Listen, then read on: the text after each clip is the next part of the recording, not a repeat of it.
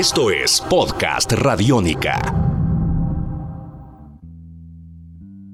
Bienvenidos a una entrega más de los libros de Medallo, un podcast radiónica. Hoy tenemos como invitado a Juan Sebastián Molina, uno de esos jóvenes escritores antioqueños que entre blogs, tweets y guiones ha formado un universo narrativo propio. Él nos hablará de sus historias, sus personajes y su proceso y con él también reflexionaremos sobre el panorama actual para los nuevos escritores en Medellín. Hola, yo soy Juan Sebastián Molina, más conocido en el mundo de internet como Juan C. Molina. Me gano la vida escribiendo y escribiendo porque me nació, o sea, cuando tenía como 12, 13 años empecé a escribir poemas y a los 16, 17 le dije a mi papá que quería vivir de escribir, que no quería hacer nada más. Y ahí fue, abrí un blog y de cuenta de ese blog he conseguido trabajo como escritor, entonces he ido como cumpliendo ese pequeño sueño o capricho que tenía desde chiquito. Esto es Podcast Radiónica. Mi blog eh, nace más o menos en el 2005. 2006 porque yo tenía que contarle a mis amigos del colegio que había comprado un celular. Ese es el, ese es el punto de partida. Y empezaba a contar historias de verdad, de cosas que me pasaban en el colegio, pero un día empecé a escribir ficción y al momento en el que empecé a escribir ficción, más o menos en el 2007, 2008, algo se despertó en mí. Y abrí otro blog. Y ese es el blog que hoy permanece y que se encuentra en juansemolina.com. Y ese blog recoge todo, o sea, recoge, mis cuentos, recoge cuentos de más largos que se pueden bajar en PDF, recoge la, la única novela que he publicado que se llama Bajo el escenario, que también está ahí en PDF, pero en este momento estoy con dos novelas en el tintero listas que están a punto de publicarse, que estoy definiendo si sacarlas a crowdfunding o enviarlas a editoriales. Estoy por lanzar una colección de cuentos inéditos que se llama Cuentos para Olvidar en Terminales.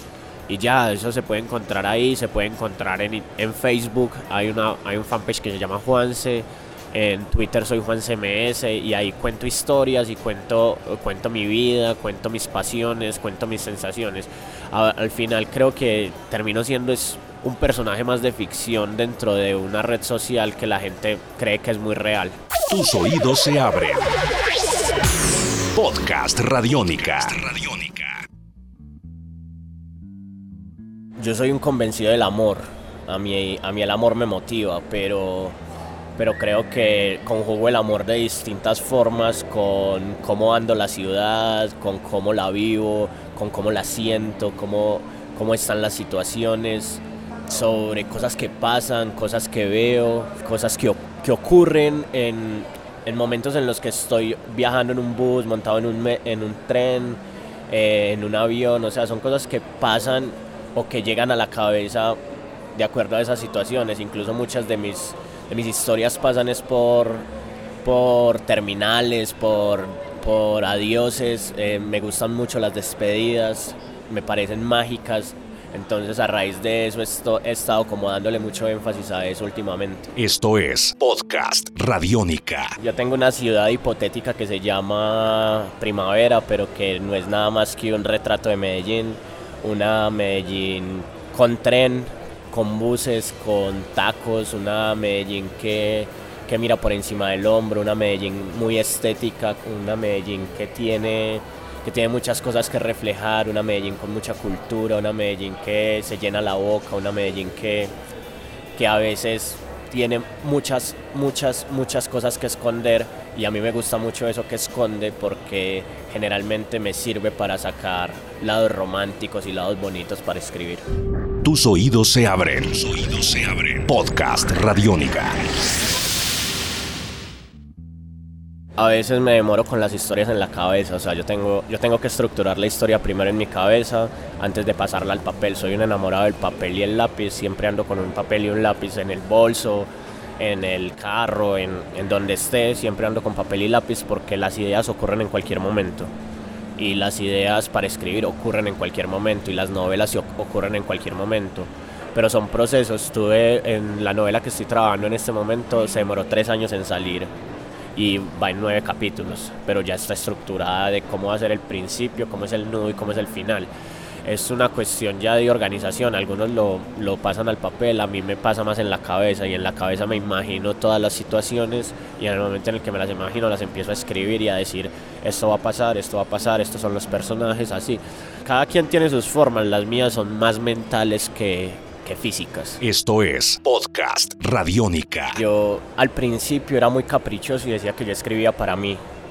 Y a poco fui encontrando unos públicos y unos públicos que reaccionan a distintos tipos de texto. A veces escribo sobre fútbol y, y, hay una gente que reacciona, a veces escribo de amor y hay otra gente que reacciona, a veces escribo sobre odio y, hay otra gente que reacciona.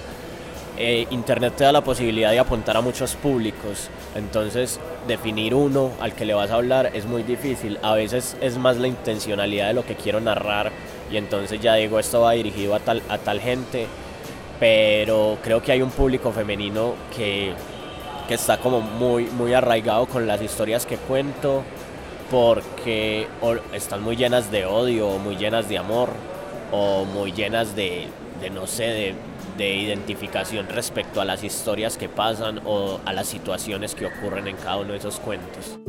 Tus oídos se abren. Tus oídos se abren. Podcast Radiónica. En el pasado uno, uno escribía a mano, eso hay que empezar a, decirlo, era tinta y papel, tinta y papel, fuera máquina de escribir o fuera con una lapicera o con un, con un carbón, pues. Los blogs tuvieron una cosa y fue que hicieron estallar el mundo y, lo, y le dijeron a la gente, vea que usted puede hacer cosas y puede conseguir cosas.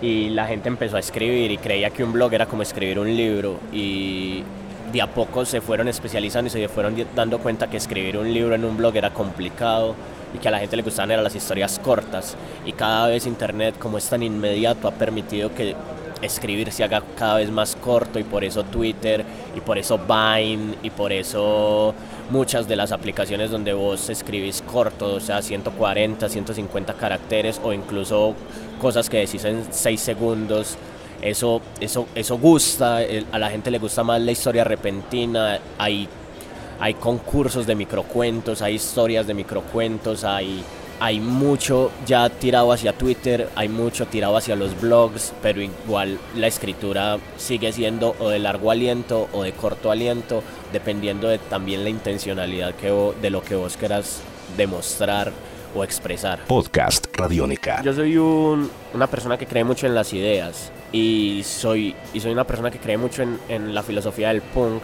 que habla de, del do it you, hazlo tú mismo. Y nunca me he quedado sentado esperando a que una editorial venga y me toque las puertas que lo han hecho. O me he quedado a esperar a ver si, si mandar una carta y esperar a ver si alguien, si alguien responde. Porque no me gusta. Publicar es muy fácil. O sea, no se imaginan la cantidad de, de gente que sabe, que sabe editorializar, que sabe que sabe pegar un libro, que lo sabe coser, que te, que te puede ayudar con una impresión. O sea, yo digo que lo más complicado que uno tiene cuando va a publicar un libro es todo el marco legal. O sea, el marco legal de un libro es muy harto porque, porque tienes que leer muy bien los contratos, porque tienes que saber dónde lo vas a poner, tener muy claro qué, qué libertades le vas a dar a tu libro qué restricciones le, le, vas a dar. Creo que eso es lo más difícil de publicar, porque hoy en día publicar, es, o sea, hay publicaciones on demand eh, de Amazon donde publican es de acuerdo a la cantidad de personas que pidan.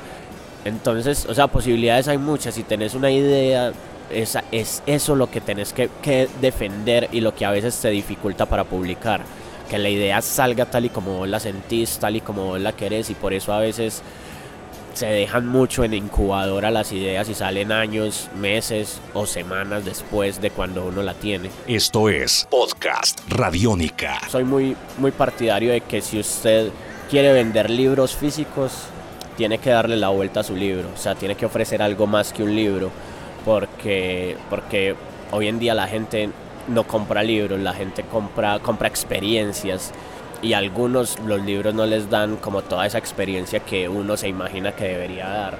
Entonces es definir si querés hacerlo eh, físico o hacerlo digital, porque la publicación digital es mucho más fácil, o sea, no es sino abrir un blog y ya, o sea, comprar un ISBN que no vale más de 10 mil, 20 mil pesos y sale, o sea, lo, lo, publicas en PDF y lo pones a que, de descarga libre y mucha gente, a mucha gente le vas a llegar.